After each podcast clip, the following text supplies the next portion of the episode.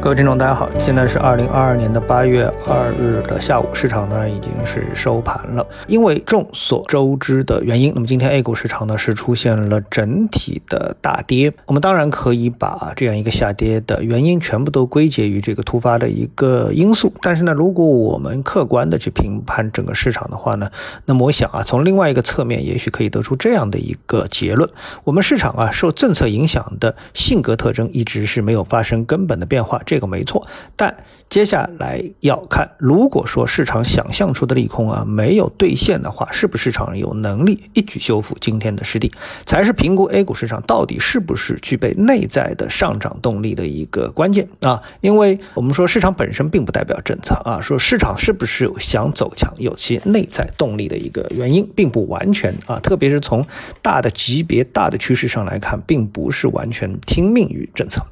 首先呢，我们来看指数。那么指数当中呢，我们先考察上证指数啊。那么上证指数呢，在今天开跌之前，就是我们看它的日线图啊，我们可以发现它已经完成了一个标准的 A、B、C 三浪的 A、B 的结构。那现在呢，是在就是在今天下跌之前啊，它是在 B 浪。里面啊，然后呢，从缠论的 A 加大 A 加小 b 的这个结构当中呢，我们可以看到，在今天的下跌之前呢，它呢是处于 A 中枢，就大 A 中枢的结构范围内啊，本身呢就是随时准备启动下跌，开始 C 浪。那么我们切换到六十分钟图，那我们就可以看到的更清楚了。那么在今天啊低开低走之前，市场呢是完成了 B 浪的一个中枢，对应的 MACD 啊这个反抽零轴的一个结构，就我们可以看到 MACD 啊在上证指数从三千四百二十四点开始下跌以后呢，那么指数呢就迅速的击穿了零轴啊，这个六十分钟啊击穿零轴，然后呢两次反抽零轴。下跌反弹两次反抽零轴，那么构成了一个标准的教科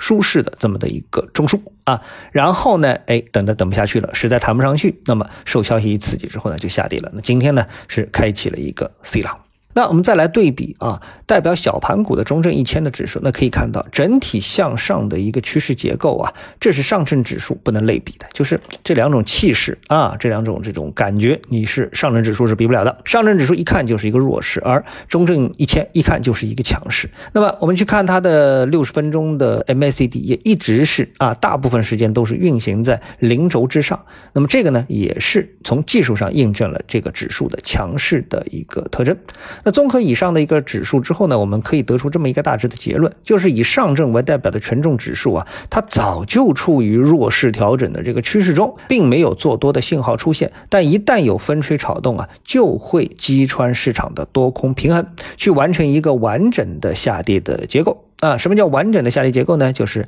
下跌 A、B、C 啊，A、B、C 三浪。所以现在呢，就进入到了一个 C 浪。那，这就是它在技术上的一个意义。而真正的受突发消息影响的是小盘股指数的中证一千。如果没有这个突发的消息，那市场呢仍然会大概率的维持缓慢上升的格局，就不会发生这么突兀的明显的下跌的一个变化。所以呢，从未来的一段时间的走势来看的话呢，那权重指数呢是看 A、B、C 完成之后啊，能不能走出一个局部的头肩底的一个结构啊？我们知道底部啊，它一般不是一个 W 底。呢，就是一个头肩底的一个结构，那这是呢一个完成转势的一个信号结构，那从而呢结束下跌的调整。而重证一千呢，就要看能不能在高位啊，因为它是持续上升的嘛，能不能在这个高位迅速的消化这个利空，继续维持上升的格局啊？当然，我认为啊，这还是个大概率的事件，就是继续维持上升的格局。那还是啊，这是一个小概率事情，就是小概率的就此击穿上升的趋势线，开启真正的大级别的下跌趋势。啊，